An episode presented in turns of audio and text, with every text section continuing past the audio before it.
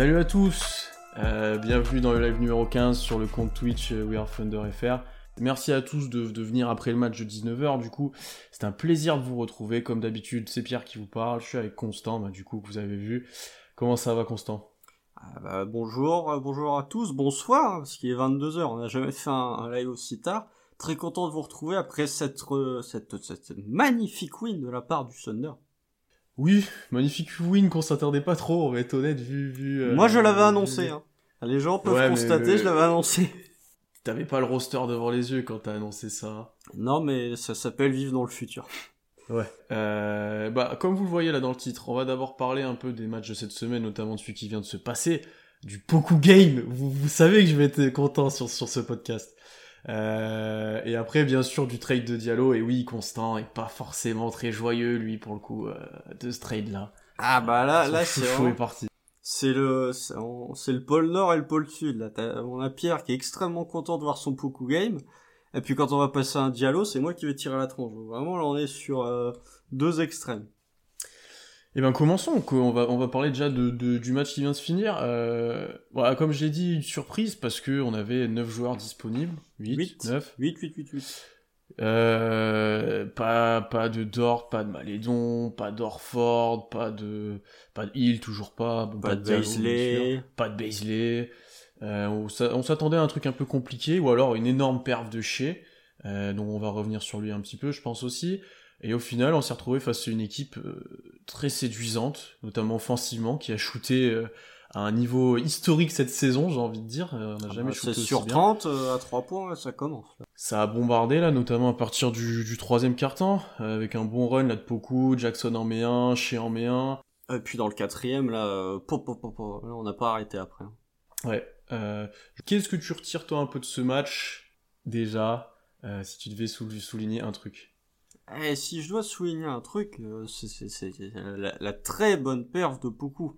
Mais après, je te laisserai peut-être en parler un peu plus dans le détail, parce que ça reste ton gars, donc euh, je vais te laisser les honneurs. Mais euh, sur ce match, gros, gros, gros run de toute la team, avec un effectif limité. On s'est quand même retrouvé à certains moments avec un 5 où c'était Darius Miller, le seul vrai extérieur, avec du Robbie, du Kenrich Williams, du Poku et du Muscala. C'est à ce moment-là qu'on fait le run c'est assez, assez rigolo de voir que même en essayant de mettre l'un des pires 5 NBA, euh, t'arrives quand même à faire des runs. Non mais ce 5 là, sans déconner. Ah non mais ce 5 là, c'est incroyable, mais euh, c'est incroyable. C'est mais ça, c'est ce que j'ai dit quand j'ai fait le LT, ça m'étonne même plus. Parce qu'on arrive à un point où de toute façon, ça ne m'étonne plus rien ne m'étonne, comme disait Orelsan. Mais ça ne m'étonne même plus de voir ce 5 défoncer tout le monde. Et euh, gros gros match de Kenrich Williams. On en parlera après quand on évoquera le cas Diallo, mais gros match de Kenrich Williams, un peu en, en scred entre guillemets, ou en tout cas plus discret que les autres, parce qu'on va parler de, de beaucoup, bien évidemment, de chez. Il y a un gros Kenrich Williams. Il y a Darius Miller qui d'habitude joue jamais, qui vient, qui step up, qui met des 3 plus 1 incroyable. Je vois du Ty Jerome aussi qui a été. Ty Jerome, Ty Jerome, mais Ty Jerome, entre guillemets, est un joueur de rotation. Euh, Ty Jerome, qui devient petit à petit mon chouchou. Hein. Je pense que là, avec un dialogue qui est parti, mon chouchou, entre guillemets, ça peut vite devenir Tajiron parce que le joueur est beaucoup trop kiffant. Mais euh, ouais, et puis Shea, quoi. Shea, euh, sa première mi-temps, il est extrêmement bien défendu par Dylan Brooks. Vraiment, même les paniers qui réussissent à rentrer, c'est très compliqué. Et il y a eu un moment où il y a eu un espèce de switch. Vous voyez, c'est comme LeBron. Sur certaines actions, LeBron, quand on le chauffe, il s'énerve et après il plante tout. Là, il y a un 3 points où Shea le plante, il regarde Dylan Brooks droit dans les yeux, à partir de là, il n'a pas pu l'arrêter. quoi. Trash talk, je pense qu'il y a eu avant deux trois échanges. Je pense que Dylan Brooks l'a bien ouverte avant. Ouais. Et que euh, là, pour le coucher, il a fait OK, OK. Et du coup, je pense qu'après ce match, euh, on est tous d'accord pour dire que Shea est meilleur que Jamorant. Hein on, peut le, on peut le dire maintenant sans euh, trembler des dents. Disons que le step back à 3, Morant le met pas. non, non, non. Et puis le, et attention, très bon Jamorant. Hein. Me oui. faites pas dire ce que j'ai pas dit. Mais chez et un cran au-dessus là. Euh, pour rester sur chez, euh, ce qui était aussi impressionnant là pour moi, c'est il était très bien défendu par Brooks, ça on l'a déjà dit et c'est le cas, il faut quand même le souligner parce que s'il s'énerve, c'est parce que l'autre le défend vraiment bien. Ah ouais, mais très sous-côté moi je trouve. Hein. Dion Brooks, je trouve que c'est un défenseur sous-côté. Est-ce que Winslow était pas était pas mauvais non plus sur sur ses passages, enfin ils ont ils ont ils ont de quoi faire en fait à l'extérieur Memphis pour défendre. Euh, et quand il était en difficulté, notamment pour chercher un switch et justement pas que ce soit Brooks sur lui, pendant une bonne partie de la deuxième mi-temps, Shea il a fait énormément d'écrans porteurs, euh, notamment entre lui et Ty Jerome par exemple, et ça provoquait un switch, et ben typiquement sur les dernières possessions, on se retrouvait plutôt avec Winslow sur lui que sur Brooks, etc. Ouais, donc euh, là-dessus, il a, il a trouvé des solutions en fait pour se démarquer et pour un peu euh, enlever de pression défensive sur lui. Et ça, c'est intéressant de voir que on se contente pas juste de forcer, etc. Euh, donc là-dessus, ça, je voulais souligner. Après, il est incroyable. Et si on fait le parallèle avec le match contre contre Dallas, c'est pareil, quoi. C'est un patron. C'est vraiment le patron. je l'attendais un peu plus agressif en début de match. Je me dis ouais, il est un peu en difficulté alors qu'il y a personne autour bon bah au final euh, il distribue puis il s'énerve quand il faut en fait donc euh, bah, pas grand chose pas grand chose à dire sur Shea on l'a pas mis MVP parce que il y a beaucoup euh, ah ça spoil déjà les récaps ouais mais je pense qu'il va sortir d'un pas longtemps normalement donc non mais il, fait un match incroyable je vois je vois des gens qui disent faut comparer avec la QV de 2018 là quand j'ai évoqué Jamorant je suis pas d'accord parce que typiquement je pense que le débat aujourd'hui, il est entre Fox, chez Jamant, tu vois, quand tu compares ces meneurs-là ensemble, je pense que les niveaux de comparaison, ils sont entre ces joueurs-là. Et autant, l'année dernière, je pense que vous posiez la question aux gens qui est meilleur entre Jamorant et Shea. Je pense qu'il y avait des gens qui pouvaient raisonnablement penser que Jamorant, avec la saison qu'avait fait Memphis et sa saison rookie, il était peut-être aussi bon que Shea, parce qu'il était moins bien entouré. Ça, ça vient aussi du All-Star Game où euh, ils étaient soi-disant en concurrence, etc.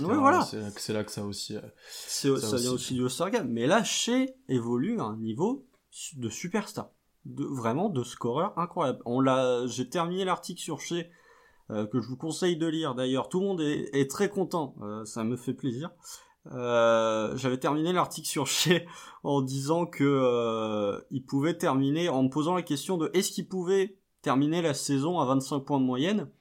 Euh, là, il est en train de le faire, parce qu'il en a planté combien? 32 contre, euh, contre Dallas, là, à la reprise? Euh, ouais. 32 contre Dallas, 30 euh, ce soir, tout en restant efficace, hein, parce qu'il y a du 4 sur 6 à 3 points, il y a du 10 sur 11 au lancer. Bah écoutez, là, pour l'instant, le 25-5-5, il s'en rapproche. Hein.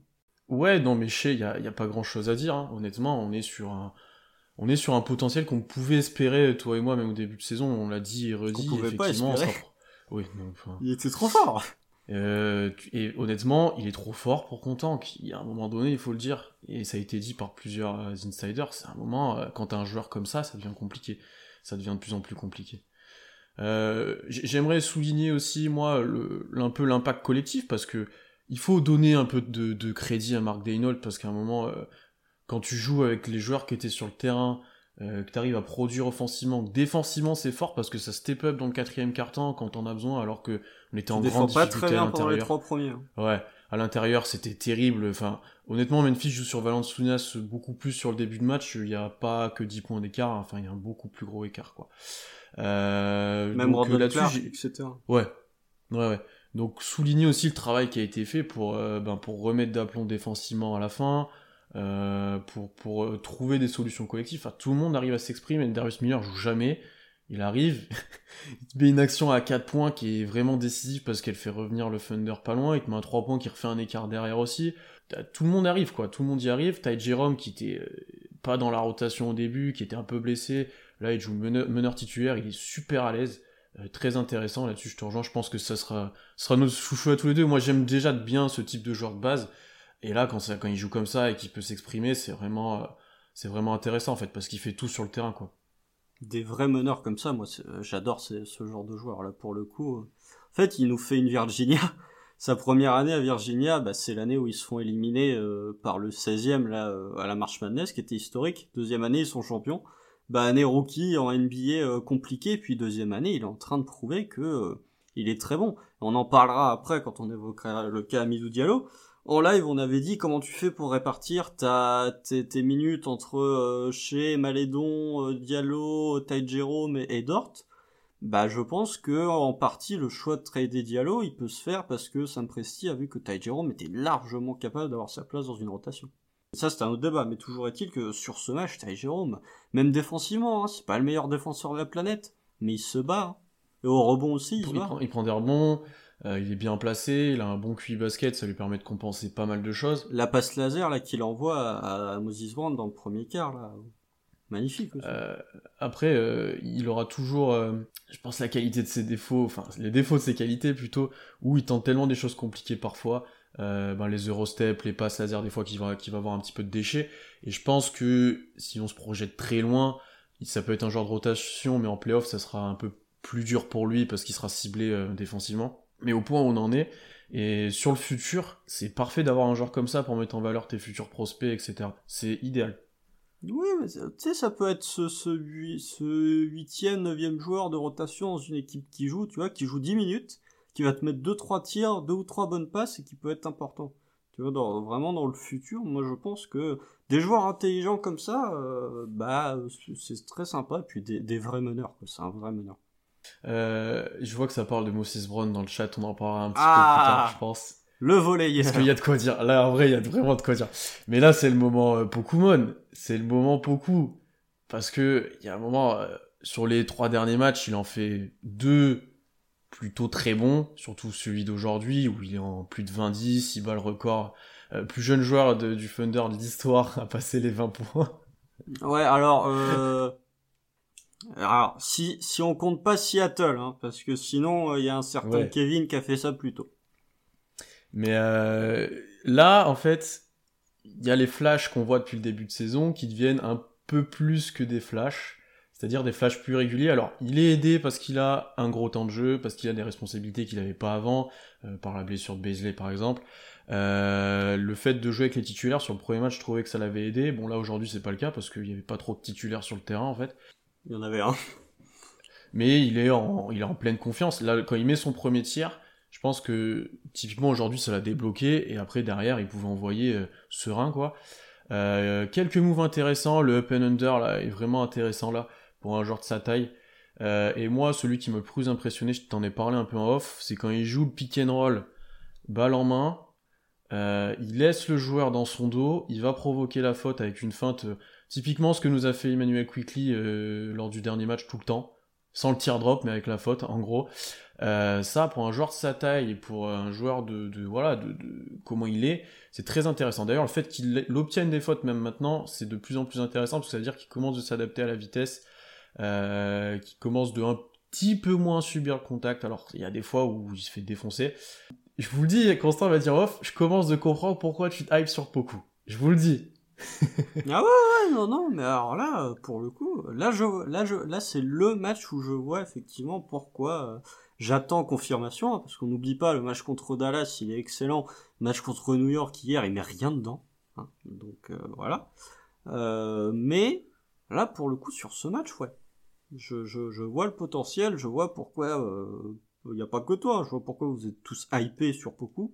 Après, j'ai vu le match de Quick, j'ai vu le match de Quickly hier aussi, hein, donc euh, je me dis que bon, c'est quand même un sacré Ouais, joueur. Après, il y a de la hype, mais ça va, ça va vite dans les deux sens pour beaucoup. Et c'est normal parce que c'est très tôt dans son process. Et, euh, c'est un joueur, là, euh, il peut faire 0 sur 9 demain et en mettre 20 aujourd'hui.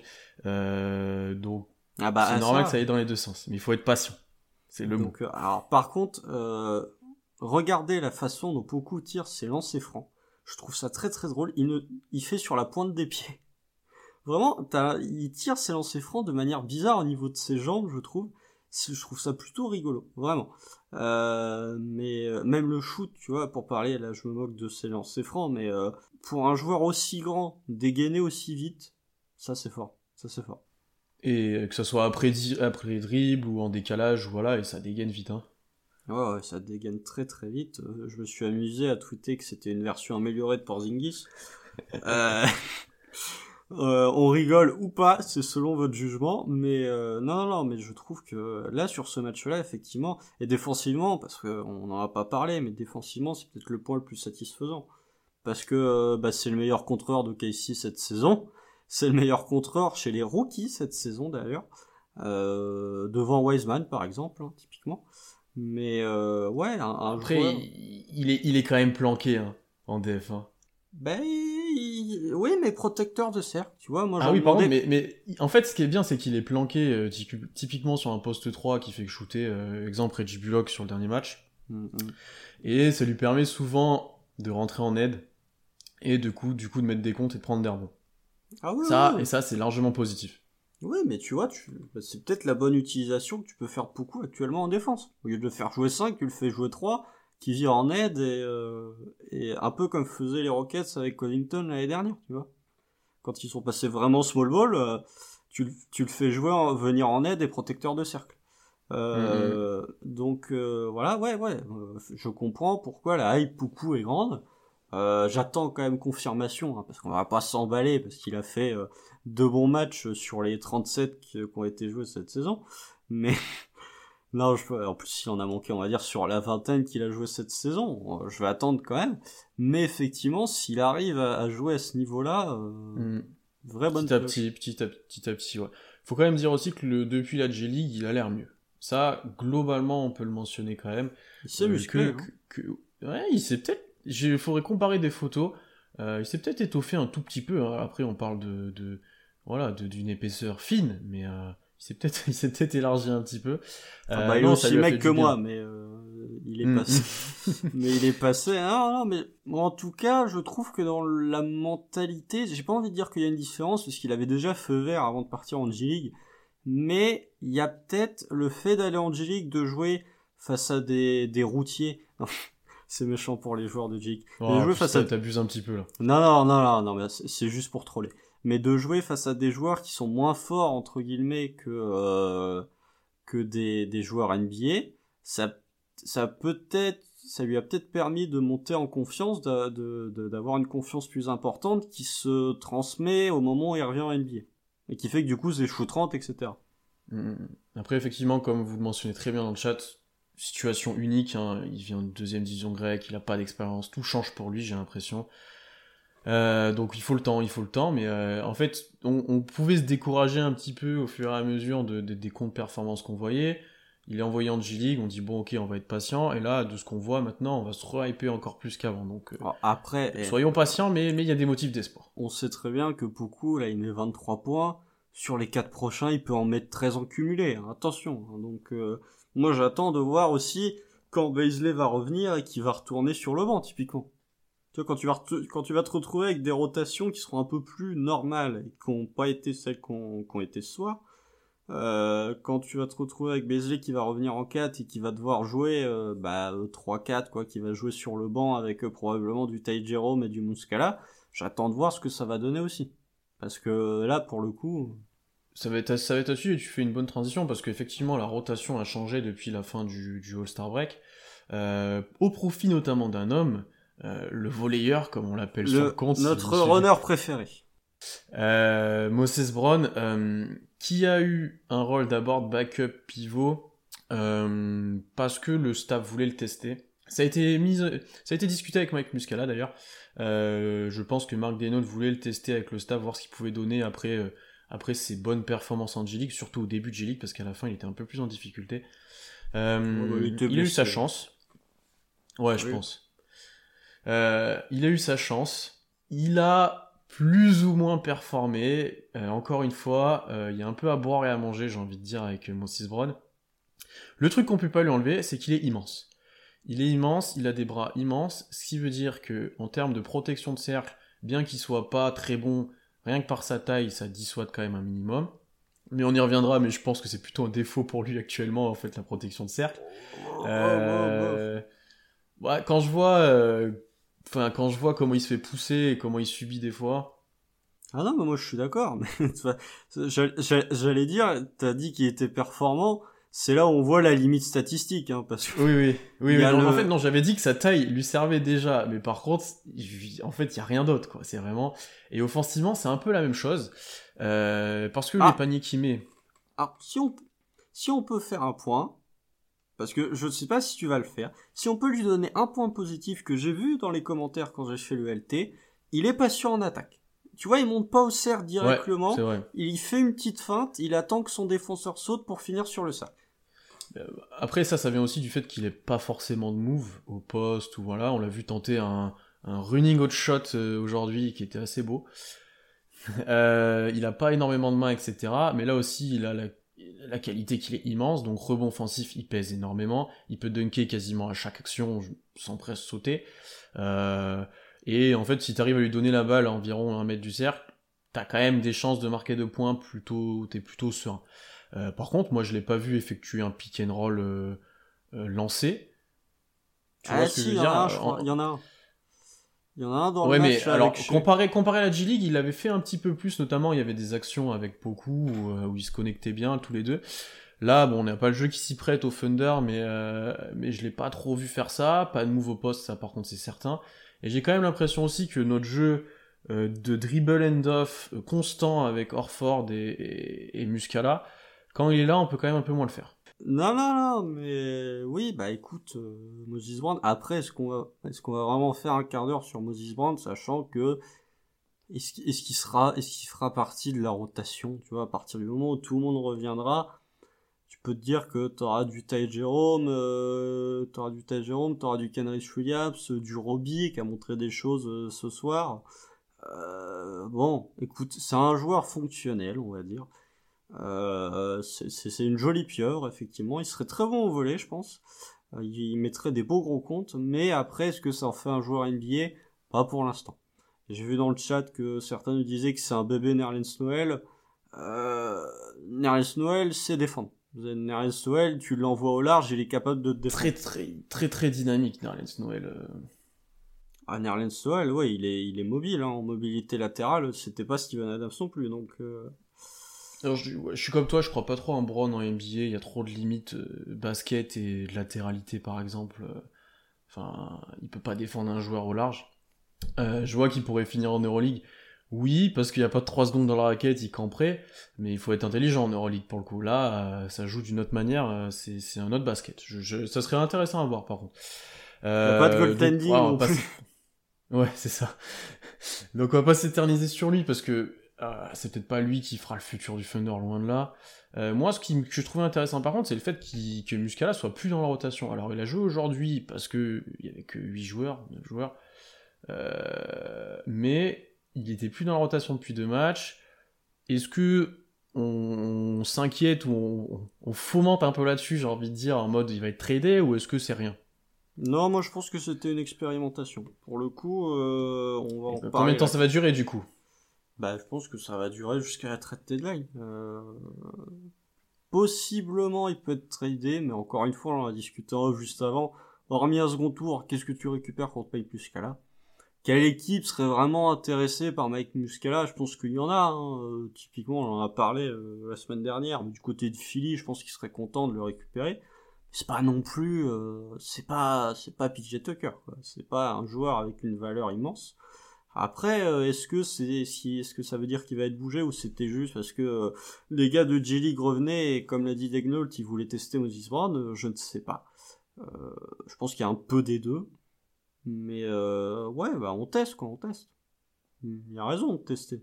Il a raison de tester. Après combien de temps ça va durer? Est-ce que ça est-ce qu'il y a quelque chose derrière? Je sais pas. je sais pas. Qu'est-ce qu'on pourrait récupérer aussi Un second tour. Ouais, en gros. Hein. Et un second tour, un de toute façon, son contrat se termine. Ouais, son contrat se termine de toute façon. Tu, vas pas en tirer grand chose, hein, enfin. Non, que dalle, que dalle. Puis même, tu vois, par rapport à Aldridge. Mais Aldridge, je demande aux Spurs, euh, ils ont, ils veulent un second tour pour Aldridge. Hein. Non, j'ai vu passer un package là de Miami apparemment qui a, qui a fuité, il n'y avait pas qu'un second tour, je peux te dire. Hein. Non, mais il y a, euh, il y a euh, l'antisémite euh, dedans, il y a Kevin Opala. il y a un moment vas-y, Il y avait Bradley, Opala, Léonard et des non, autres mais oui, mais, comme dirait Trash Talk, rajoute Madaron dans le package aussi. Mais Aldridge, s'il a tous les coups, tu vas voir, il va être coupé. Hein. Ouais, il va être coupé. Là où PJ Tucker a plus de chances de bouger pour le coup. Euh, moi, pour le coup, à voir ce qui, ça me fait chier si Muscala est là et qu'il joue pas parce que j'aimais bien son début de saison. C'est un bon gars. Je vois que ça partage mon avis un peu dans le chat. J'ai, j'aimais bien ce gars-là en fait. alors c'est pas le futur, mais c'est, il a jamais rien dit. Il a toujours été nickel dans le comportement. Euh, ouais, moi c'est pour ça, c'est pour ça que c'était un peu bizarre et que je, voulais en parler effectivement. Non, mais je suis d'accord. Moi, c'est pas, c'est un joueur que, que j'aime bien, euh, joueur collectif, tu vois. Qui, De toute façon, euh, il y a un moment, où il va falloir se poser la question quel vétéran dans l'histoire d'OKC s'est plein? Il n'y en a pas. Il y en a très peu. Des vétérans, il n'y en a pas. hein. Le, vrai, le s'est le plus plein, honnêtement, c'est Reggie Jackson, et c'était pas vraiment un vétéran. C'était pas un vétéran. Pas du tout. Tu vois, même Patrick Patterson, quand il jouait pas, euh, bon, il était nul, mais euh, il faisait pas la gueule. Markif Morris, dans son passage, c'est pas son frère, c'est son frère ou c'est lui qui se plaint de son rôle et qui disait Non, c'est Markif, mais Markif, il s'est pas plaint de son rôle, ok. Ouais, mais il y, a- il y a eu une histoire à un moment en mode, euh, si je me souviens bien, que OKC l'avait mal utilisé, etc. Mais je pense que c'est son frère qui l'avait défendu. Oui, bon, ça, ouais, les frères Maurice, euh, pour le Ouais, mais c'est le seul souvenir que j'ai à peu près d'un vétéran dans, dans ce type-là. Tu vois, même Raymond Felton, euh, le moment où il jouait pas, là, euh, qui était bizarrement le moment où on était le, me- le meilleur, euh, il disait rien non plus. Hein. Après, Billy Donovan l'a fait jouer, c'était autre chose, mais... euh, Oui. Puis il avait fait des bons matchs. Hein. Même Melo, voilà, je vois dans le chat, même Melo, il a pas râlé, hein. Felton, il avait fait des bons matchs, il mangeait bien, il était content, hein, honnêtement, il faut pas... Euh... Grant, il boudait, ah, il s'est... Grant, il boudait, je sais pas... Ça se voyait pas sur le terrain, il a dit quand il est parti, en fait, c'était pas... Il a eu une déclaration qui était pas top, mais euh, il boudait pas un non peu maladroite, Non, qui mais qui, pas qui était vrai en soi aussi, et qui était vrai. On peut Oui, pas lui enlever euh, eh, euh, il tu, dit... tu dis ça un an plus tard, tu signes à Détroit, genre, tais-toi. Franchement, c'est bon, vas-y, arrête. Non, voilà, on a fait. euh, Non, effectivement, euh, très peu de vétérans qui sont pleins, et ouais, donc jusqu'à là, euh, très bon gars aussi, donc s'il en vient à partir, bon, c'est comme ça, c'est un fait, mais c'était assez spécial depuis le voir jouer alors qu'il avait été bon depuis le début de saison. D'ailleurs, je fais une petite pub, je vous invite, il y a un des podcasts US sur le Thunder qu'il a eu en interview pendant une heure, assez intéressant pour ceux qui comprennent l'anglais, encore une fois, vous voyez que c'est un, c'est un gars très gentil, il parle un peu de Degnault, il parle un peu de, de Malédon aussi, donc euh, je vous invite à l'écouter si, si jamais vous l'avez pas fait. Euh, D'autres choses à dire, Constant, sur ces trois derniers matchs? Moi, j'ai un petit truc à dire, sinon, mais je vais te laisser commencer. Bah, moi, j'ai pas grand chose à dire de plus, hein, pour le coup. Si, si, le fait que, euh, bon, ça y est, on est trop bon pour tanker. hein. Je, pense qu'on peut l'affirmer. On, cette douzième place, là, elle nous tend les bras. hein. Eh ben, tu, tu me fais une bonne transition, c'est parce que il y a deux jours, enfin après le match contre Dallas, j'ai tweeté euh, que Ouais, si on gagnait les deux prochains, j'ai dit si on gagnait les deux prochains, j'ai dit maintenant je m'en fous, c'est sûr qu'on aura pas Cade, etc. Autant essayer d'aller chercher le play-in. J'ai j'ai dit, j'ai dit, franchement, on, on gagne les deux prochains, moi je veux qu'on aille chercher le play-in. Pourquoi j'ai dit ça? J'ai dit ça parce que on gagne tout le temps des matchs, on gagne tout le temps des matchs. Euh, on est trop fort par rapport à d'autres équipes qui sont vraiment nuls. Minnesota, c'est pas bon. Houston, c'est même plus un temps qu'ils ont sorti. C'est, c'est, c'est incroyable. Tous les joueurs sont blessés, tous, tous les joueurs vont être tradés, tout, enfin, incroyable. Euh, Détroit sont plus nuls que nous. Euh, je crois que les Cavs commandent d'être un peu mieux parce qu'il y a des joueurs de retour, notamment Love et Ned, si je me trompe pas, ou ils sont pas loin en tout cas. Donc peut-être que ça peut remonter. Orlando aussi. Orlando. En fait, il y a trop d'équipes qui sont moyennes et qu'on peut largement taper. On était devant les Pélicans et peut-être qu'on est repassé devant avec la victoire de ce soir. Euh, donc, euh, waouh, encore une équipe, voilà. On, on peut pas descendre très très bas. On va être au mieux euh, 7, 8. 8, 9, là, on est 9, je crois. Ouais. Et du coup, à un moment, quand on est à deux matchs du play-in et que je vois comment on joue, et que je vois qu'on peut taper des adversaires directs, bah Memphis, euh, Dallas. Euh, Non, Dallas, dis- c'est pas le même contexte. Dallas, il manque Doncic, il manque Porzingis. euh, Oui, non. mais là on tape Memphis sans personne. Donc c'est un peu. Oui, mais ça- ce c'est les matchs pièges, ça. on Oui, les je suis d'accord, euh. je Oui, non, mais. euh, Et on avait battu les Spurs avant, avant le, le break aussi, si tu pars Oui, comme mais il ça. y avait des joueurs sont- qui étaient out aussi. Enfin, tu il y en a tout le temps des outs des deux côtés. Il y en a tout le temps. Tu pourrais... il y a... Dans tous les matchs, il y en a des outs maintenant. Moi, je pense que t'as pas le, t'as pas le niveau pour aller jouer le play-in. Je maintiens. Quelle équipe, quelle équipe? Là, on est 11e. Quelle équipe tu vois descendre potentiellement pour qui on pourrait choper la place? Memphis parce qu'il joue 40 matchs en 38 jours. Peut-être. Memphis, c'est solide. Hein. Même C'est- si là, bon, ça ils ont qui- fait n'importe en quoi, fait, mais ça reste quand même J'ai pas cal- quand, quand j'ai quand j'ai dit ça, j'ai pas calculé ça en mode qui on va sur qui on va passer devant. J'ai pas j'ai calculé ça en mode il faut qu'on essaye de le jouer au max. Bon, c'est déjà ce qui se fait en fait. On essaie de gagner tous les matchs, ça se voit. Mais euh, il faut ça doit être un objectif maintenant. Honnêtement, Memphis, on peut les on peut les prendre. Hein. Ils sont au même nombre de victoires que nous. Ils ont juste 4 matchs de moins que nous. Oui, donc ça fait deux matchs d'écart. Euh... Je veux bien hein, que tu joues le play-in, Mais jouer le play-in ne signifie pas une qualification play-off. Hein. Et quand t'es dixième, faut que tu battes deux fois le septième.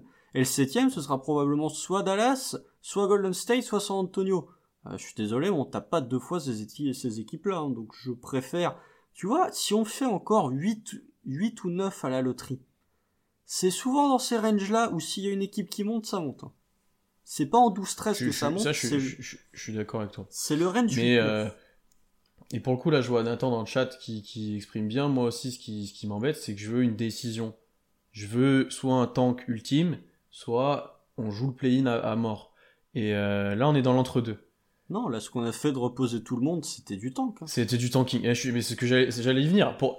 J'allais venir. Moi, j'ai dit, si on continue comme ça et qu'on continue de gagner des matchs, il faut qu'on se mette vraiment dans la tête. Il faut jouer tous les matchs à fond. Orford joue les back-to-back. et voilà. Et là, on a fait l'inverse. On a choisi en mode euh, tout le monde au repos. Euh, ouais. Regarde, le, fait de pas faire jouer chez hier, c'était du tanking aussi. Hein. Tu t'es dit, on fait pas jouer chez hier parce que les Knicks sont forts, enfin sont forts sont moyens forts euh, entre guillemets même s'ils ont un bilan à plus de 50% tu vois c'est pas non plus euh, c'est pas Denver c'est pas euh, c'est pas les Clippers c'est pas les Suns c'est pas le 8 non plus qui est, qui est en forme récemment. Du coup tu fais pas jouer chez tu perds. Je pense que la question c'est pas compliqué hein. tu vas avoir un bon pic à la draft tu fais pas jouer chez jusqu'à la fin de la saison parce que quand il sera là t'as quasiment tout le temps une chance de gagner le match. Ouais ouais et même quand, on, quand, quand, quand, on enlève tout le monde à côté de chez, euh, on s'en sort pour gagner, là, comme ce soir.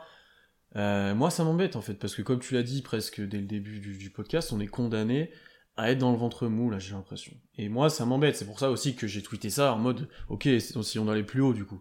Non, parce que moi, je préfère, quitte à...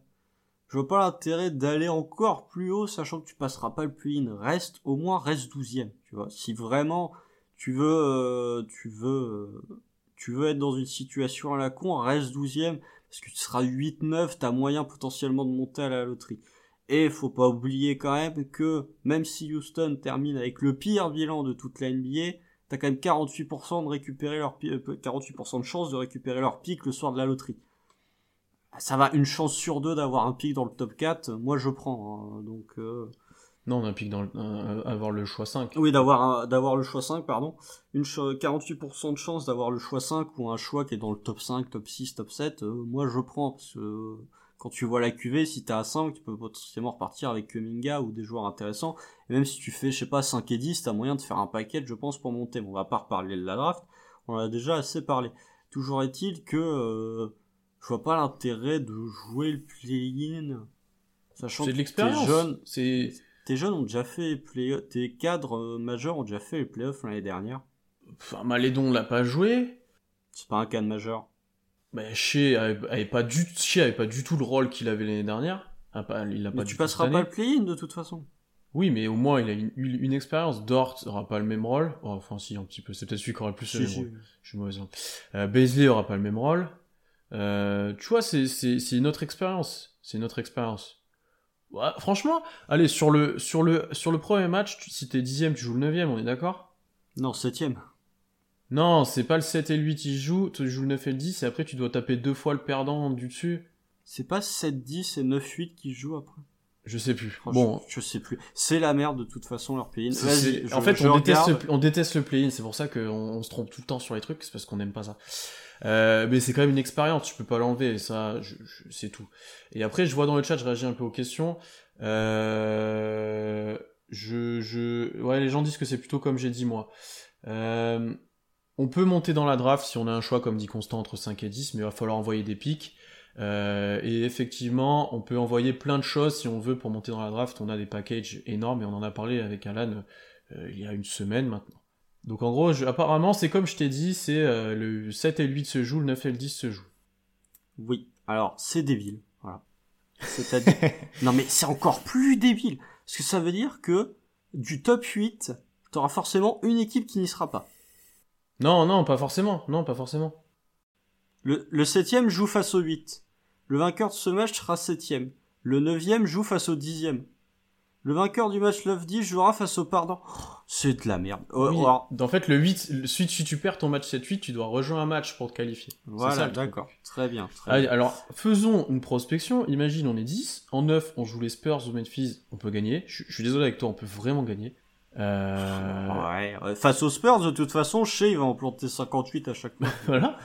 En fait, sur un malentendu, à cause du play-in, tu peux être en playoff. Vraiment Non, attends, le 8, ce sera soit Dallas, soit Golden State. Tu vas vraiment taper Dallas ou Golden State? Je pense pas. Ah voilà. bah, Alors imagine, le scénario idéal.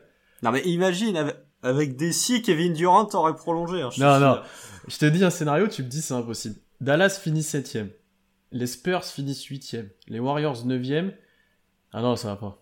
je nous ai oublié. De toute façon, je ai dans le classement là. Faut virer une équipe. Ouais, faut virer une équipe. Je vous ai oublié dans le classement. Ma théorie, elle fonctionne pas du coup. Je voulais qu'on joue et les Spurs et Memphis en fait, mais ça va être chaud. Mais non, tu peux pas, tu peux pas. Si les Spurs, ils ont un petit peu d'avance, mais euh... vas-y. De toute façon, faut enlever une équipe. Donc euh, t'enlèves qui? T'enlèves les Spurs, t'enlèves Memphis. Euh... Tu vois, c'est peut-être Memphis étant donné. Alors, je vais regarder leur leur difficulté de calendrier, même si ça veut rien dire, mais je vais quand même regarder leur, difficulté de calendrier, sachant qu'ils vont jouer 120 matchs en 4 heures. Euh, peut-être que avec euh, l'enchaînement des matchs, avec l'enchaînement des matchs, ils peuvent un petit peu douiller.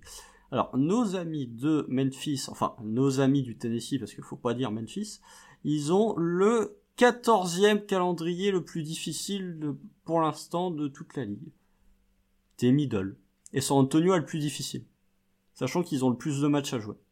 Ouais, tu vois. Euh. Mais il y a combien de matchs d'écart entre nous et San Antonio? Il y a 4 matchs. Les classements, euh, pour qu'on soit euh, net et précis. C'est que moi, je veux éviter vraiment ce ventre mou qui, qui m'emmerde vraiment. En fait, c'est. Même pas. Il y a, il y a 4 matchs et demi d'écart entre nous et entre nous et, et San Antonio. C'est beaucoup, hein. 4 matchs et demi. il en reste plus que 35. Hein. Mmh, mmh, mmh. C'est à voir, c'est à voir. En fait, là, ce que je redis, ce que, ce que je pense vraiment, c'est que j'aimerais qu'il y ait une prise de décision. Bien sûr que j'aimerais qu'on soit dans les bas-fonds de la ligue euh, pour avoir Cade.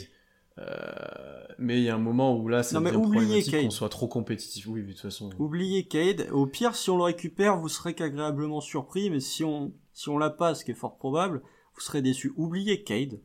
il y a peut-être des gens qui sont pas trop, qui seront pas agréablement surpris si on envoie euh, 20 tours de draft, quoi. Tiens, tu... Oh non, non, mais euh, là, faut arrêter, parce que Cade, Cade, il est en train de faire mater les matchs de Cade. Hein. T'as vu ce qu'il a encore fait hier soir? C'est n'importe quoi. J'espère qu'il sera à la March Madness, parce que c'est pas sûr, apparemment. Je crois qu'il euh, reste un match à gagner encore. S'ils gagnent le tournoi, ils, ont perdu, ils, ont, ils, ont perdu, ils ont perdu hier en finale. Ah bah ils y sont plus du coup. Mais il y a, une, y a du repêchage tout le temps en fait. Bon bref, euh, regardez des matchs de Kate Cunningham au pire. Mais oubliez le fait qu'on le récupérera, au pire euh, vous serez content, au pire vous serez pas content, euh, voilà. Mais euh, moi, comme je t'ai dit, je préfère qu'on reste entre guillemets. J'ai pas envie qu'on monte plus haut. Quitte à, vas-y, reste à ce niveau-là, même si c'est un ventre mou et même si c'est vraiment la pire place possible, reste à ce niveau-là, parce que de toute façon, au moins garde un minimum de chance de monter dans la draft. Un minimum. Hmm. Après, c'est frustrant. En vrai, euh, enfin, c'est ces victoires avec ce, un mauvais goût, quoi. C'est, là, on fait un super match. On gagne contre, ouais, bon, contre Memphis avec euh, plein de joueurs absents. Et tu, tu te retrouves à te dire, bon, est-ce qu'on aurait dû gagner, quoi? Non, mais je t'ai dit, je t'ai dit en off avant, celle-là me dérange moins que celle contre Dallas. Parce que c'est une win où t'as un gros Poku, un gros Shea, où t'as un comeback ça, je trouve que ces wins-là sont formateurs. Contrairement à celles contre Dallas où il y a personne, où tu gagnes euh, parce que alors Ford est bon, parce que t'as un bon chez comme d'habitude. Je trouve que, ça c'est. Je sais pas là. Euh. Parce que oui, voilà, parce qu'il y a des absents. Euh, ça, c'est des wins qui, je trouve, sont entre guillemets inutiles. Là où celle-ci, je la trouve intéressante, bien qu'elle elle fait quand même plaisir. Hein. Je D'habitude, les wins ne font pas spécialement plaisir. Celle-là, j'étais quand même content mais je trouve que celle-là peut être formateur, tu vois. Beaucoup, euh, il peut y avoir un match, euh, il peut avoir un match référence, tu vois. Non, je suis d'accord, je suis d'accord. Euh, on va passer à autre chose parce que les, les, débats tanking, on le fait, je pense, chaque semaine. Oh non, on va arrêter. euh, on va parler du trade de ton chouchou maintenant, Constant. On avait dit qu'on arrêtait de parler de tanking. Pourquoi t'enchaînes avec Diallo? Oui, mais c'est vrai, parce qu'on en, on reparlera peut-être de tanking du coup dans, dans, dans Diallo, dans le trade de Diallo. Euh, Amidou a été envoyé à Détroit. Je, je quitte ce stream. Je contre, contre Zvi Mikaliuk et euh, un second tour de 2027 qui d'ailleurs vient des Rockets si je me trompe pas. Encore? Euh, qui est en fait, ce trade c'était une surprise. On va être honnête, on s'attendait pas à voir ça. En se levant, on était tranquille, on a vu ça, on a dit oula, oula là. Euh, Qu'est-ce que tu penses de ce trade d'un premier abord avant qu'on discute peut-être du des pourquoi et des contreparties euh, voilà. Le temps que je remette dans le chat l'article que j'ai écrit sur le trade du coup. Alors je sais que vous êtes tous impatients de connaître mon avis sur le trade d'Amidou Diallo. Pour ceux qui nous suivent depuis un an ouais, six un petit moment non parce que j'en parlais déjà au mois de juillet donc pour ceux qui nous suivent depuis euh, plus de six mois les gens savent que même quand il était nul j'ai été le défenseur d'Aminou Diallo. Pendant la bulle, quand tout le monde le défonçait, moi je disais ah quand même, n'exagérez pas, il a du talent. Euh, le problème c'est que c'était quand? C'était vendredi? Vendredi, samedi, je sais plus, c'était hier? Non, c'était hier. Euh, hier, je me réveille très tardivement dans l'après-midi, je vais pas vous le cacher. Je tombe sur la conversation qu'il y a entre euh, toute la team. Je vois trade de Diallo. Bon, déjà, euh, le Vosges, qui d'habitude, je reçois les notifs du Vosges sur mon téléphone quand il me partage les liens de ses podcasts qui sont nuls à écouter. Par contre, quand c'est Diallo qui est tradé, j'ai pas la notif. Parfait. euh, bah, qu'est-ce que vous voulez que je vous dise? On trade un joueur qui a été considéré, pas que par moi, hein, Sam Vénétie en a parlé comme l'un des joueurs les plus sous-cotés actuellement en NBA, qui fait une saison... Oui, Nice. J'ai dit quoi? T'as dit Vénétie, je crois. T'as dit Vénétie, je crois. Venise, euh, Venise, euh, tout ce que vous voulez. Mais euh, qui était considéré comme l'un des joueurs les plus sous-cotés en NBA, qui faisait une saison où il a fait taire beaucoup de critiques, euh, dont celle de l'équipe, dont euh, plein de gens dans les commentaires que je n'ai pas retrouvé au cours de la saison à mesure que Diallo faisait des gros matchs. ils, ont, ils ont basculé sur Baisley après, tu vois. Ils ont basculé sur Baisley, effectivement. Tout ça pour euh, un Twix et shooter random numéro 348. Euh, la contrepartie, je pense qu'on va tous être d'accord pour dire qu'elle est dégueulasse. Euh, donc voilà. Ah, j'ai une question pour toi. Alors, est-ce que t'envoies un first pour avoir Amidou Diallo? Mais je j'échange pas Amidou Diallo. Je te, pose, je te pose une question. Est-ce que t'es l'équipe, t'envoies un first pour avoir Amidou Diallo? Si je suis manager des Pistons Ouais, c'était manager des Pistons, est-ce que t'envoies un first pour avoir Minou Diallo? Bah non. Ou est-ce que t'en. Voilà. Donc t'as ta réponse en fait. Mais non, mais c'est pas une. Ah. Je te, je te ah, parle ah, pas de la contrepartie pour les Pistons. Je te parle du fait de le trader. Ah, pas, je n'avais pas terminé. La contrepartie est dégueulasse. Euh... Et je sais qu'il va nous sortir un argument. Gna gna gna. On voulait pas le prolonger parce que c'est vrai que 7 millions alors qu'on a 80 millions de caps disponibles l'année prochaine, ça fait chier, gna gna gna. Moi je pense, c'est ma théorie personnelle, qu'il y a un changement de philosophie, c'est pas que la mienne en théorie, il y a un changement de philosophie est en train de se produire au KC, qui me plaît pas particulièrement, et c'est une philosophie dans laquelle Amizou Diallo avait pas sa place.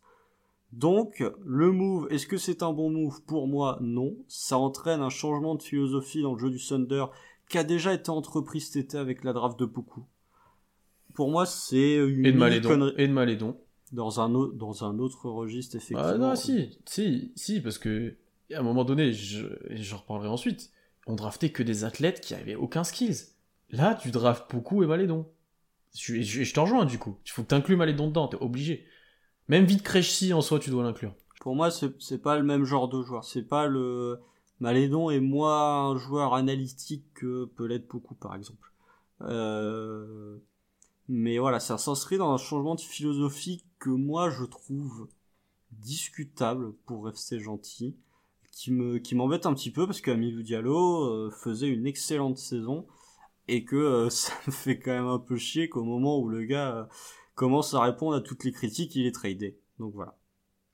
Alors, moi, pourquoi je suis moins choqué de ce trade que Constant, aka Constant Diallo? Je, en fait, comme tu l'as dit, pour moi, si on fait ce trade là à ce moment-là, c'est qu'on sait qu'on va pas le prolonger à la fin de la saison, donc on veut pas le perdre pour rien. Après, ça, on peut le justifier ou non, on peut ne pas être d'accord ou non. On sait que tous les deux, toi et moi, et moi y compris, euh, on voulait le prolonger à pas un prix correct. Hein. Quand t'as 75 millions de cap, vas-y. Oui, ça je suis d'accord avec toi, toi et moi on l'aurait prolongé.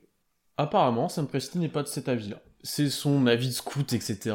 Moi j'ai tendance quand même à lui faire confiance. Mais on peut ne pas être d'accord, ça je l'entends totalement, et, pour le coup je l'aurais peut-être gardé, et effectivement ça m'aurait pas dérangé. Il y a une différence entre lui faire confiance et euh, dire oui à toutes ses décisions. Typiquement le, le trade de Jeremy Grant, puisque les deux ont été envoyés dans la même équipe, celui-là aussi il est discutable. Bon, on va pas revenir sur le trade de Jeremy oui, Grant. Je t'écoute, oui, je, oui, je vois ce que tu...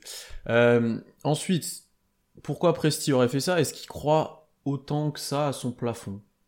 À son potentiel? Parce que, discutons-en, le, plafond d'Amidou Diallo, c'est quoi? Est-ce qu'on en est si loin que ça, au final, actuellement? Parce que il sera, il sera difficilement plus efficace au cercle, il sera difficilement meilleur créateur. Encore, c'est le point sur lequel je veux bien avouer, il peut peut-être encore progresser. Il, aura jamais de shoot. progresser cette saison. Oui, mais il peut peut-être encore le faire. Et il aura sûrement jamais de shoot. Ça, pour moi, c'est clair, net et précis. Il aura jamais de shoot. Donc, Presti a peut-être des doutes sur son plafond, plus ou moins haut, etc. Voilà. Ça, je suis pas forcément, en fait, en fait, je suis pas forcément fan de ce qui a été fait, mais j'arrive à le comprendre, en fait. C'est ça que je veux dire. Euh, dernière chose, et ça, tu as très bien commencé de l'aborder, le changement de culture, il est flagrant. À un moment donné, il faut s'en rendre compte depuis, depuis plusieurs années. Je dirais pas comme toi que c'est qu'on veut jouer analytique, bien qu'il y ait un peu de ça, mais ça va au-delà de ça en fait. C'est qu'on veut plus d'athlètes bruts, on veut des joueurs de basket. Ce qui a longtemps été la grande problématique à OKC. Euh, Diallo, Ferguson, qu'on sort, je pas, pas, on va pas faire la liste en entier. Regarde, la plus belle, je pense que la plus belle réussite de Sam Presti ces dernières années, hormis Lou Dort, c'est Jeremy Grant. Jeremy Grant, il arrive comme euh, il l'a pas drafté Non, mais il l'a transféré au moment où le mec était à Philly, où il avait pas de shoot. Et petit à petit, à force de lui donner du temps et de la confiance, regarde le joueur qui est devenu Jeremy Grant. Mais sauf que, sauf qu'on a vu qu'en accumulant ce genre de joueurs, on Ferguson, c'est pas un athlète hein, quand il est drafté. Je suis pas d'accord. Ferguson, il a quand même. Ah, c'est un gars qui monte sur tout le monde. Oui, mais quand il est drafté, c'est un, un shooter aussi. Non. Il est pas quoi C'est pas un Josh Justice. Je, je pense pas. Je, je pense pas. Alors ce sera vérifié, mais je pense pas. Euh, et, et, première chose qui, qui, se dégageait aussi même de la draft de Baisley, c'est que c'était censé être un joueur, ça confirmé ou non, intelligent sur le terrain. Et moi, c'est plutôt ça que je dégage de, de, de, la dernière draft aussi. Beaucoup malédons, des joueurs qui sont censés avoir un très haut QI basket, capables de tout faire, capables de tirer surtout. Parce que ça, en vrai, les gars, je sais qu'on aime bien les joueurs athlétiques, machin, mais à Oklahoma, on hantise des joueurs qui, qui tirent pas. On a joué euh, pendant je ne sais combien de saisons avec trois non-shooters dans le 5, et on sait très bien que ça nous a coûté parfois assez cher. Et pourtant, notre meilleure année, c'est celle où ta raquette, c'est Canter Adams. Mais ils sont pas tout le temps ensemble sur le terrain. Hein. En playoff, si, quasiment. Non, non, non, non, non, ils startent pas ensemble, et il le fait surtout contre les Spurs pour faire du bully ball. Mais c'est pas ça. Enfin, bref, c'est pas le débat encore une fois, mais ça nous a coûté cher plusieurs années. Euh, donc, ce trade, il va aussi dans ce sens-là, où tu valorises peut-être moins désormais un athlète comme Diallo, euh, et tu... S'il reste à OKC, parce que ça encore une fois on n'en sait pas, parce que ça se trouve la semaine prochaine il est reparti dans une autre franchise. Non, non. Michael Youk. Je pas. Le trade officiel, euh, oui, 60 Oui, c'est vrai, c'est vrai, t'as raison. Oui, s'il est prolongé à la fin de la saison, on va dire plutôt. Plutôt dans ce sens-là que je devrais le dire. Euh, c'est c'est un autre profil qu'on n'a jamais eu au Kessie pour le coup. À Brines, peut-être, même pas. Si, si, il y a du Qui se ressemblait. Un petit peu. Euh, Michael Youk, cette saison, bon, pour avoir parlé avec notamment Ilias, que je connais bien de Dunkevdo, qui est fan de Détroit, euh, plus compliqué cette année que l'année dernière. L'année dernière, je suis à 40% à 3 points, 5 tentatives. Bon shooter, bonne année de, bonne année de sophomore, tir soyeux. Non, mais j'ai vu dans le chat que quelqu'un qui nous disait, euh, je, je ne me rappelle plus qui c'est, désolé, qui a dit j'ai vu des trois jouer l'année dernière et euh, Michael Hughes c'est pas shooter random. Bah justement, tu l'as vu jouer l'année dernière, est-ce que tu l'as vu jouer cette année? Cette année c'était plus compliqué parce, que, cette année c'est shooter il, random. Il, perd un peu confiance, il joue pas beaucoup, il revenait un peu ces derniers temps. Euh, je j'attends de voir comment il peut s'exprimer à Oklahoma. Je pense qu'il pourra mieux s'exprimer à Oklahoma qu'à Détroit. Euh, D'après ce que les fans de Détroit m'ont un peu dit, du coup, c'est pas non plus qu'un shooter, c'est quand même un joueur un peu dur au mal, un peu défenseur quand il veut, qui a envie, euh, qui se bat quoi. Ça, je pense que ça rentre dans la culture d'OKC maintenant. Euh... Ouais, j'attends de voir en fait, c'est ce qu'on va en faire de ce joueur. Je, je dis pas que c'est une bonne contrepartie, ça je suis d'accord avec toi, c'est pas une contre contrepartie ouf. euh, parce que c'est un moins bon joueur qu'Amidou Diallo, hein, ça faut le dire, hein, je, et ça Ah je suis complètement honnête avec toi. Je dis juste que je comprends la logique derrière. Je dis pas qu'elle est bien, je dis pas que c'est bien fait, je dis pas que c'est un bon trade, je dis juste que je comprends la logique. C'est un autre, c'est une autre chose. Euh, je suis dur avec Diallo, oui, il a step up dans plein de choses, etc. Mais ça reste quand même de base un athlète qui aura jamais de tir. Je suis désolé. hein. Ouais, enfin, euh, attends, t'en as plein des joueurs qui sont. Si t'as un joueur qui a du handle, qui est capable de créer, qui est capable de défendre, euh, euh, faut pas, faut le shoot à trois points, c'est bien, hein, mais il y a pas que ça en NBA. hein. Une autre question pour toi. Alors, est-ce que tu trouves le fit de Diallo cohérent avec ta base Malédon chez Baisley Poku? Euh, Dort. Dort. J'ai oublié Dort, pardon. C'est pas pire, pas mieux. C'est pas pire, pas mieux. Ouais, mais c'est pas. Cette saison, ça, eh, cette saison, ça a plutôt bien fonctionné. Hein. Je suis désolé. Donc euh, voilà, mais moi c'est pas le trade de Diallo, je peux le comprendre, mais j'ai un problème avec la philosophie. Parce que c'est pas en te mettant à jouer comme tout le monde que tu vas gagner. C'est pas en te mettant à jouer comme, comme tout le monde. C'est pas en prenant euh, les Rockets, ils ont joué analytique aussi. Hein. Ah, mais Ils ont, toi, tu qu'ils ont gagné un dans l'exagération totale. Ça fait plusieurs fois que tu le dis aussi dans la chorus privée. C'est, on va pas jouer comme ça, faut arrêter aussi. Et en plus, ce qui est assez drôle, c'est que dans ton article sur Shea, tu dis, tu t'es le pro du mi-distance, c'était le premier à dire dans l'article sur Shea, Shea en mi-distance, il est pas bon. Enfin, Bah a un oui, moment, sois je bon. veux bien, mais Il faut qu'il soit. Et effectivement, je vais pas dire prendre des mi-distances quand, quand t'es nul.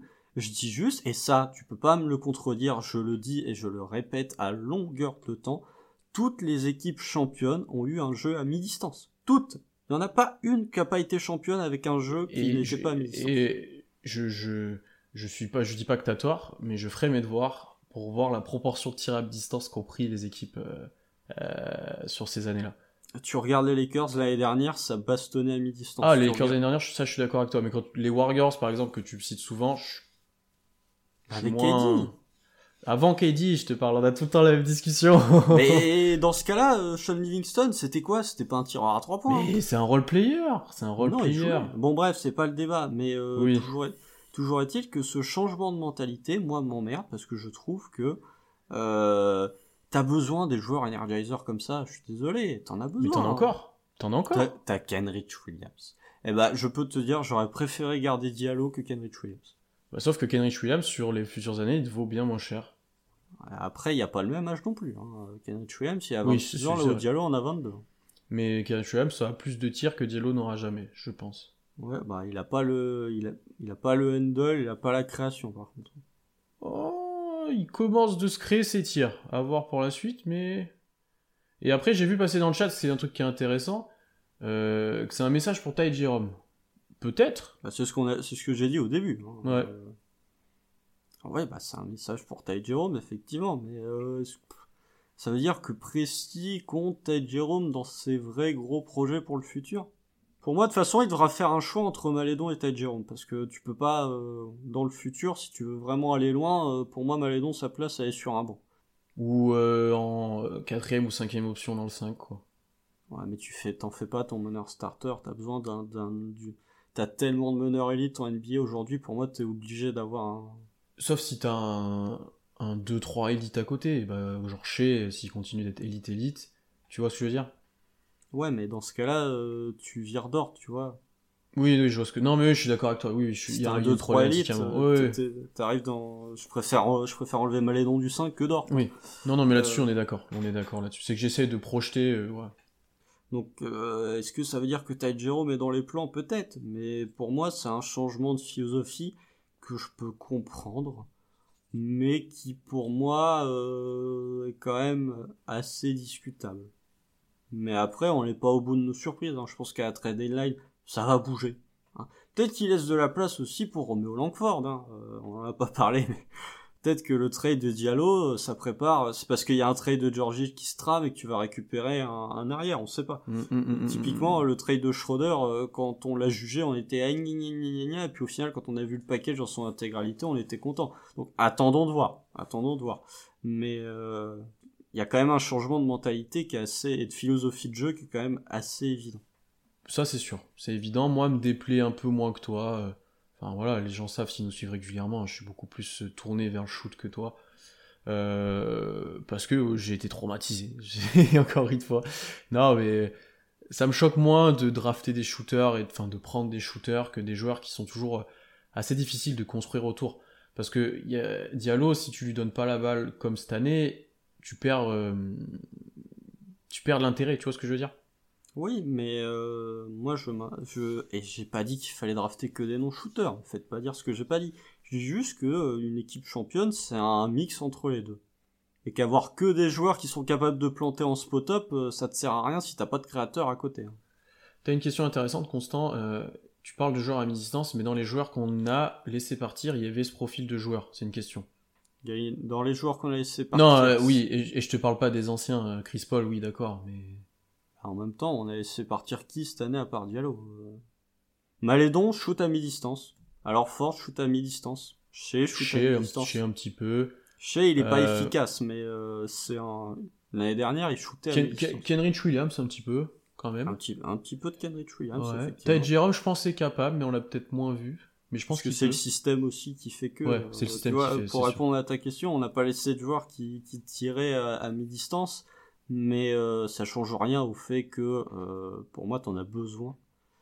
Euh, et que c'est toujours un truc euh, en playoff, quand, quand l'accès au cercle est bouché et que ça défend bien la ligne à 3 points, eh ben un petit distance, il te fait du bien. Beaucoup peu aussi, oui d'ailleurs, donc le site, ouais beaucoup peut aussi. Mais je pense que le système en plus prôné par Degnault fait que t'as peu de place pour laisser tes joueurs t'exprimer à mi-distance. Chez, j'ai dit qu'il devait pas en prendre parce qu'il était pas efficace, il en prend un par match. Tu vois, peut-être que s'il en prenait un peu plus, il serait peut-être un peu plus efficace. Là, il en prend un par match. Donc, euh. Ouais, mais il n'y a pas tant que ça les opportunités? Ouais, mais encore une fois, c'est le système qui veut ça, quoi. Bah mais ouais, il a pas tant d'opportunités que ça. Souvent, c'est un drive ou un blow-by. Ouais, effectivement, effectivement. Bah, tu vois, ça serait bien de le voir euh, au play-in, voir si le système lui marche. je t'embête, je t'embête là-dessus. Non, mais encore une fois, je, te rejoins sur un truc, c'est que la, compensation pour Diallo, ça fait pas rêver. On attend de voir ce que vaut Michael Youk, c'est sûr. Mais euh, ouais, le trade est compréhensible, c'est juste ça, mais bon, c'est bizarre, c'est bizarre. Et encore une fois, je suis d'accord avec toi. Il y a un truc qui se trame derrière, ça va pas rester là. Je, pense que ça va bouger. Je pense que ça va bouger. Je pense que George Hill est déjà en train de regarder les Airbnb. Euh, donc euh, je pense que Muscala peut partir aussi. En qui sont les attouchables? C'est pas compliqué. Je pense qu'au lieu de tourner autour du pot, qui sont les attouchables chez Dort, beaucoup. Malédon. Et encore. Ouais. Actuellement, à la trade deadline, vu qu'il n'y a pas de grosse offre, oui, mais je pense qu'à la draft, tu vois, s'il y a une énorme offre qui peut se tramer, je pense que Malédon est, est bougeable. Euh, hmm. Voilà. Hein. Vous avez oublié, vous avez remarqué qu'il y a un set dont on n'a pas parlé, mais euh, tu vois, les gens nous poseront peut-être la question aussi. Euh, si t'as beaucoup qui commencent à éclore, tu te poses des questions. Euh, Est-ce qu'Orsins vit en fin de saison ou pas? Euh, Je pense que oui. Je pense que peut-être même avant la fin de saison d'ailleurs, non? Tu peux le faire dès maintenant? Je sais pas si t'as le droit. si c'est un second tour, il a dû être signé sur des bouts de mid-level, donc euh, je suis pas sûr que tu puisses le prolonger maintenant. Il était signé par les Lakers sur 3 ans, je crois. Ça doit être avec un bout de mid-level parce que c'est un second tour, donc c'est l'année où LeBron est drafté en plus. Enfin, LeBron est drafté n'importe quoi. Où LeBron est signé, donc à vérifier. parce que LeBron, quand il est drafté, c'était c'était il y a 20 ans quasiment. Mais euh, non, non, on peut prolonger. Moi, je pense qu'on va attendre surtout de voir ce qu'il va donner. Euh, après, bon, il prendra peut-être la place de Justin Jackson. Hein. Ouais, c'est ce que j'allais dire. S'il commence déjà d'être dans la rotation, qu'il est à la place de Justin Jackson, par exemple, ils ont un profil un petit peu similaire. Peut-être que Zvi est un peu plus rugueux et un peu moins fluide, notamment sur les drives, peut-être que Jackson. Euh, c'est similaire dans le rôle, donc euh, on va voir comment il est utilisé. C'est pas exclu qu'il s'épanouisse aussi. Euh, ok, si, ça se trouve, on aura une bonne surprise. Et comme tu dis, oui, Kamel, c'était la même draft à deux tours d'écart, Diallo T45 et SV 47. Donc c'est assez petit, petit clin d'œil du destin. on a une question à terme avec des kilos en plus. Vous, vous voyez beaucoup quel poste? C'est ma question ça. Un 4.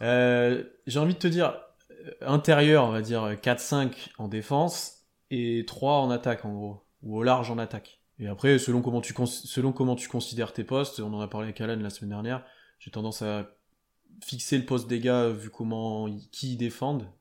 Je sais pas si c'est clair. C'est un 4 Et moderne. on se, dirige, on se dirige vers un 4, on se dirige vers un 4, effectivement. Donc, euh, ça- parce que je pense qu'il défendra pas les 5. Même s'il se muscle, Ouais. il arrivera pas, il arrivera pas à 110 kilos. Il, il- défendra pas les 5 directement, mais il sera en protecteur cercle. C'est un rôle un peu hybride, tu vois ce que j'ai envie de dire? Ouais, ouais, je suis d'accord. Et, et peut-être sur des courtes séquences en tant que 5. C'est Draymond Green, quoi. non, je peux Oui, un petit peu, non mais euh, un petit peu. Euh, et comme on en a parlé la semaine dernière, moi j'aime bien à côté d'un 5 pas forcément immense, mais très mobile, très physique, très aérien, très bon en pick and roll. Un rim runner. Ouais, un rim runner. Euh, Isaiah Jackson, ça qu'on avait dit la semaine dernière avec Alan, Ouais, ouais, ouais. en Isaiah fin de premier tour. Hmm. Isaiah Jackson, pourquoi pas, mais euh, tu vois, tu l'aurais mis à côté de Naren, je pense qu'il aurait été content. hein. Les deux auraient été complémentaires. euh, Ouais, je suis d'accord. Mais ouais, plus un 4 au final qu'un 5. Mais... Ouais, parce que bah, ça on le savait, mais pour défendre un Embiid, bah, c'est ce qu'il dit dans le chat, ça va être compliqué. Oh non, il pourra pas, il pourra pas. Mais il pourra. Après, il y a pas grand monde qui peut. Après, qui peut défendre Embiid? Ça, c'est. Oui, c'est ce que. Je pense que son coéquipier peut, Ben Simmons. Euh, je pense que Anthony Davis peut. Je pense que Giannis peut. Et puis voilà, c'est la fin de la liste. Euh, Mossis peut tenir ce rôle à terme? Non. c'est trop limité en fait. Euh, le profil ça rapproche, mais t'es trop limité. C'est pas défensivement, euh, c'est pas possible quoi. Oh non, non, non. Non, mais même offensivement, c'est pas possible. Parce que là, vu comme il se fait reculer par Valanciunas, beaucoup c'est la même chose en fait. Hein. Ah oui, oui, oui. Je suis d'accord. J'ai j'ai du mal à. Non, tu drafts ou tu, tu signes un, un petit rim runner là qui paye pas de mine en fin de premier tour là, et puis voilà. Vous tradez pour Mobamba à la deadline. Qui, qui coup, troll Qui a bien. fait ce troll Je veux voir qui a fait ce troll. Désignez-le dans le chat. Non, c'est moi qui l'ai fait. Ah, c'est toi Ah non, mais je pensais qu'il y avait le chat pour dire ça. Non, non, non, non, non. Mais non, c'est pas, un- pas un rim runner, c'est un Gatorade distributeur. Euh, vous pensez que Poku et Base, ça peut être complémentaire? On avait espoir à un moment que Base puisse jouer euh, Small Buff 5. euh, Small en buff, ouais. Small Ball, j'ai dit, j'ai repris. Il joue small buff. Small 5 euh, en, en protecteur de cercle, etc.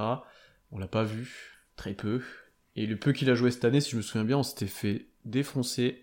Et c'était par qui? Et je crois que c'était pas, c'était pas Nasrid. Si, c'est ça. Contre Minnesota, Nasrid nous avait défoncé sous le cercle et c'était Beasley qui jouait 5 euh, par passage. Ah si, c'est possible. Parce que Orford, hein. Orford devait être, ouais, Orford devait être euh, absent et Muscala il devait être en commotion, un truc comme ça. C'est possible, c'est possible. Ouais, ouais, bah, c'est peut-être ça. Alors, je cherchais, mais ouais, c'est, c'est peut-être le premier match contre Minnesota, effectivement, où Diallo avait montré que justement il pouvait créer. Euh, mais attendez. Oui, le fameux match à 10 passes décisives pour Diallo. Eh ben écoutez, euh, Shea, euh, je sais pas s'il a des matchs à 10 passes décisives cette saison. Euh, Oh si, au moins un ou deux, non? Je- ouais, je crois qu'il y en a un. Un ou deux. Mais euh. Non, parce que Muscala a joué le premier match face à Minnesota. Donc euh, après, et alors Ford a joué aussi. Donc euh, Vous pensez pas, que Base ne peut pas être inclus dans un trade pour monter à la draft? Ah, je pense que tu n'étais pas là à nos précédents lives. Dans ce cas-là, merci de nous rejoindre, mais ça, on en a On en a discuté parlé. un paquet de fois. Euh, effectivement, c'est une grosse possibilité pour nous. C'est une possibilité, surtout si. et Joe Daniels qui nous dit base, base en 3 et beaucoup en 4. Il y a deux matchs à 10 à 6 pour euh. Euh, Joe, alors Joe, est-ce que tu sais en quelle année on est? On est en 2021. Est-ce que tu vois vraiment Baisley jouer au poste 3 en NBA en 2021 En, en termes de vitesse, c'est chaud. Hein. On est plus sur du 5 que sur du 3. Parce que là, t'arrives dans un tall ball si tu fais jouer Baisley en 3. Ouais, ouais. Et j'ai du mal à le voir en 3 euh, sur des 3 un peu plus petits. euh, j'ai un peu de mal avec ça. euh, Genre, tu dis, euh, Baisley, est-ce qu'il est capable de défendre un, Jason Tatum? Je pense pas. Après, il est bon défenseur, mais tu vois, Tatum est trop rapide, trop mobile pour lui. J'aime bien, vo- j'aime bien voir Baisley défendre sur des 4. Là où sur des 3 un peu petits, euh, tu vois, Jimmy Butler joue comme un 3. Est-ce qu'il peut défendre sur Butler ou sur Demar DeRozan Je suis pas convaincu. Et puis on a, on a Dort en 3, effectivement. Donc euh, voilà. Après, oui, on a joué avec Orford et Brown hier. Alors ça aussi. euh, Ah ouais, mais ça... J'ai pas regardé le match en direct et j'ai vu passer ça. J'ai dit, mais c'est pas possible. J'ai dit, et effectivement, euh, effectivement, Daynol s'est fait plaisir là-dessus. Ça, c'est Daynol qui fait ses expérimentations. Euh, tu vois, il, est tellement à bout de voir qu'on gagne des matchs. Je pense que c'est Presti qui envoie des SMS en disant tente des trucs avec ton 5 s'il te plaît, fais quelque chose. Qu'on perde, là j'en ai marre. c'est un peu ça. Euh, BZ c'était plutôt bien débrouillé contre KD quand même. Ouais, mais KD il joue 4 euh, Brooklyn quoi. Il joue KD, ouais. KD il joue même 5 sur certaines séquences. Donc. C'est pas un 3 petit, euh, KD. Baisley fait que 2-3, effectivement, mais il est long. Et je, me demande s'il a pas grandi d'ailleurs depuis sa draft. Hein. C'est pas exclu, il, a, il est jeune. Mais il est long en fait. Il est long et fait plutôt pâteau, j'ai envie de dire. C'est un, peu dur avec hein. lui. C'est pas un 3. Mais il a pas la fluidité d'un 3, en gros. La vitesse, euh, la vivacité. Euh, je dis pas qu'il a pas de jus ou pas de. Il a la taille d'un 3, mais il a pas la vitesse et la mobilité latérale d'un 3. Ouais. Hmm. C'est un 4 petit, Entre guillemets. après les... ouais, je sais pas. Après les tailles en NBA, euh, oubliez pas KD il fait euh, il fait 2.04 ou 2.05 je crois selon les, la NBA. Hein, donc euh, voilà. Est-ce que le joueur avait les, chaussures? Est-ce qu'il y avait des semelles dans les chaussures au moment où ils ont été mesurés? Ça, c'est tout. Est-ce qu'il était, est qu'il était pieds nus? Est-ce qu'il était Est-ce qu'il, ah, voyez, est-ce que c'est un jour où, tu vois, il était plus petit que les autres jours? Ça, c'est toujours une les les, les, mensurations NBA, c'est assez incroyable. Voilà. Si je me trompe pas, il y a eu l'inverse pour. on en a parlé il y a pas longtemps de de de Bagley. C'est l'année dernière où ils ont réduit tout le monde qui, qui, était annoncé super grand et en fait doit faire peut-être la taille de Baisley d'ailleurs. Ouais, c'est possible. C'est possible, mais euh, ouais, ouais, non, mais les tailles en NBA, de toute façon, faut pas vous y fier, mais euh, mais tu vois, Bagley, il fait la même taille, non, il fait 2-11. Il est sur Basketball Référence, Bagley, il est annoncé à 2-11. Ah. Donc en gros, il est plus grand, que, il est plus grand que Kevin Durant, hein, les gars. Euh, non, non, non, non, Mais ouais, mais si tu, tu vois, Bagley, tu considères pas que c'est un 3, pour le coup. C'est un 4. Mais il fait pas, il fait pas de 11 Bagley. Hein. Je pense pas. Bon, bref, On pourrait faire une soirée entière à rigoler sur, les, sur les tailles des joueurs. Les âges d'ailleurs pour certains. Alors, bah, Buddy Hill, Buddy euh, alors on nous dit n'empêche que ça doit être excellent d'être à la place de Daynolt, le mec peut tester ce qu'il veut. Alors oui, il peut tester ce qu'il veut, mais des fois il doit tester des trucs que... Il faut y aller quand même, hein. moi ça me ferait chier de devoir mettre Bron et Morfort en même temps sur le terrain et billet quand même. Hein. Non, parce qu'il sait que ça marche. Oui. Regarde ce 5 qui nous a sorti là ce soir. Et c'est le meilleur 5 du match. Hein. Le 5 avec Miller, Poku, Robbie, Williams et euh, Muscala, c'est le meilleur 5 du match. C'est le 5 qui fait le run. En préparation de, de match, tu sais, il doit se concerter avec ses assistants. Il dit genre, putain, on peut, on peut tenter ça aujourd'hui et tout. Mais il doit, il tourne à quoi, quoi? C'est incroyable. non, faut, faut, faut, quand même donner du crédit à Marc Dellolt, hein, parce que euh, il fait quand même une saison rookie. Genre, il, y a des matchs qui nous fait gagner. Il y a, il du chez aussi dedans. Hein. Je sais pas lequel des deux mérite le plus de crédit et lequel euh, nous, nous fera le plus chier quand on se retrouvera avec le pic 10 à la, le soir de la loterie. Mais euh, dans la mentalité, il est quand même euh, parfait dans la mentalité qu'il instaure chez ses joueurs. Euh. Et, honnêtement, tu vois, même dans ses interviews, il est propre et tout. Euh, dans, dans ses temps morts, tu sens qu'il y a quelque chose qui se dégage après. tu vois, la temps mort du début de troisième quart-temps, où il prend un temps mort super rapide. je pense que c'est contre New York d'ailleurs, parce que j'ai regardé les deux aujourd'hui. Il y a eu... Oui, c'est Malédon est pas loin de perdre la balle, il y a temps mort au bout de 15 secondes dans le carton, il fait un système de sortie de, de temps mort sur la touche, on prend, on prend 3 points ou 2 points, on met 2 points ou 3 points. Après, euh, oublie pas, parce que c'est bien les, les, les speeches de temps mort, par contre les speeches de mi-temps sont pas encore bons. C'est pas toujours bien. Il, euh, il, il, est bon, les temps morts sont plutôt bien pris, il est bon dans les challenges, plutôt bon. J'ai l'impression qu'à chaque fois qu'on en prend, on gagne, bon, sauf le dernier match pour le coup. Euh, non, il, il, est propre. Il est jeune en plus, c'est, c'est intéressant. Hein. Ouais, ouais, bah, ouais, ouais. Après, bon, il fait chier comme ça. il va être viré, du coup il va être viré parce qu'ils ont des trop forts. oui. Non, non, parce qu'on est, on est encore dans cette physionomie d'économiser des sous puisqu'on a tradé Diallo, donc euh... non, on, on, garde toujours des sous, on, on vire pas nos coachs. on va signer, je sais pas qui c'était, à une blinde, tu vas voir, ça va être trop drôle. John Collins Et si on a tradé Diallo pour faire de la place à John Collins, est-ce que c'est bon, Constant, ou pas? Bah écoute, John Collins, il a un bout de shoot, hein, je suis désolé. Mais... euh, N'oubliez pas d'ailleurs ce que j'ai dit euh, il y, a, il y a deux semaines, personne proposera un match, à- un max à John il est, Collins. en, il, il- il est en clip Twitch, je l'ai fait du coup. Il est en clip Twitch sur la chaîne, vous pouvez le retrouver. Vous pourrez le ressortir le, le 1er juillet quand Dallas aura mis un max sur 4 ans à John Collins. Euh, le temps passe, il commence de se faire un peu tard, on fait ça en soirée du coup pour une fois. N'hésitez pas à nous poser quelques questions, on a encore un petit peu de temps et après euh, on ira se reposer. Ah, Parce que moi j'ai cours demain matin les enfants. hein. Et on profitera d'ailleurs des matchs un peu plus tôt les semaines qui arrivent là parce que euh, c'est quoi? C'est qu'ils ont changé d'heure aux États-Unis et que c'est plus tôt du coup, c'est ça non? Ouais c'est ça, nous on change d'heure dans deux semaines et eux ils ont déjà changé d'heure. Ouais. On aurait dû faire revenir Scott Brooks à la maison, on n'aurait pas gagné un match. Ah oui. ouais, ouais, c'est- ouais. Parce que s'il y en a un qu'on coach... aura un bilan négatif avec euh, Scott. Brooks. Parce que s'il y en a un qui coach mal cette année, il est bien à Washington. Et d'ailleurs, on salue les copains de Washington FR.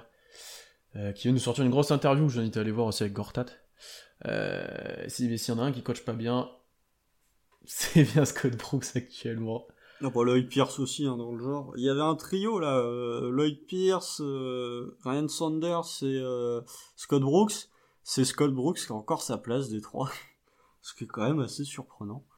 Il, il- il a eu de la chance, il a, il a de la chance que euh, ces petits Washington plus une ajustements, oui, et que ces petits ajustements aient marché. Euh, Matthews Ouais, et le road trip à l'ouest, là, qui le sauve un peu, là, où ça gagne contre les Clippers et tout. Parce que, où ça... où, où Russ se sinon- réveille et Bill est fort, euh, mais sinon il, il était pas loin, je pense, de passer la trappe. Après, vu la tronche de l'effectif, euh, vas-y, tu veux faire quoi avec ça? Je sais que tu coaches Ouais, pas bien, franchement, mais... le, le match, si vous avez regardé Washington hier, Qui fait ça hormis toi? Personne. ah, je suis sûr qu'il y en a, je suis sûr qu'il y en a des fans d'OKC euh, qui regardent encore ceux qui, Washington. ceux qui regardent les matchs de Washington, ceux qui s'infligent les matchs de Washington, s'il y en a dans le chat, manifestez-vous. Euh, je Oui, veux votre, euh, votre, euh, votre médicament que vous prenez. Je, je sais que Thomas qui est là souvent, on le regarde, mais je crois qu'il est pas là. Après, à voir s'il y en a d'autres, mais enfin, Russ, c'est incroyable, mais t'as rien quoi. Ah ouais, The Wash regarde aussi, Kamel là. Euh, donc il y en a qui regardent, mais en fait tout le monde regarde, tout le monde. Mais vous êtes des malades. Et Constant, alors, Constant est, est très OKC, et, a- et c'est pas qu'il aime pas Westbrook, mais a moins d'attachement que, que, que beaucoup sur Westbrook. Et du coup, euh, Mais moi, bah déjà, moi, je reconnais ses défauts, ce qui est déjà une, bonne, une chose que la plupart des fans d'OKC ont du mal. Et moi, à partir du, je l'ai déjà dit, hein, mais à partir du moment où tu quittes l'équipe, je suis moins fan de toi. Tu vois, je vais pas me lever pour aller voir les Pistons et regarder comment va jouer Amilou Diallo. Ouais. Moi, c'est Oui. l'équipe avant le joueur. ouais, mais Russ, c'est Russ, quoi. C'est... les, gens, les gens me comprendront, je pense. Euh, et oui, hier, le match était, le, match était super cool, hier, parce qu'énorme perte de Russ, en plus, il défend sur Janis, mais le money time est super mal géré par, euh, par Brooks. Enfin, c'est...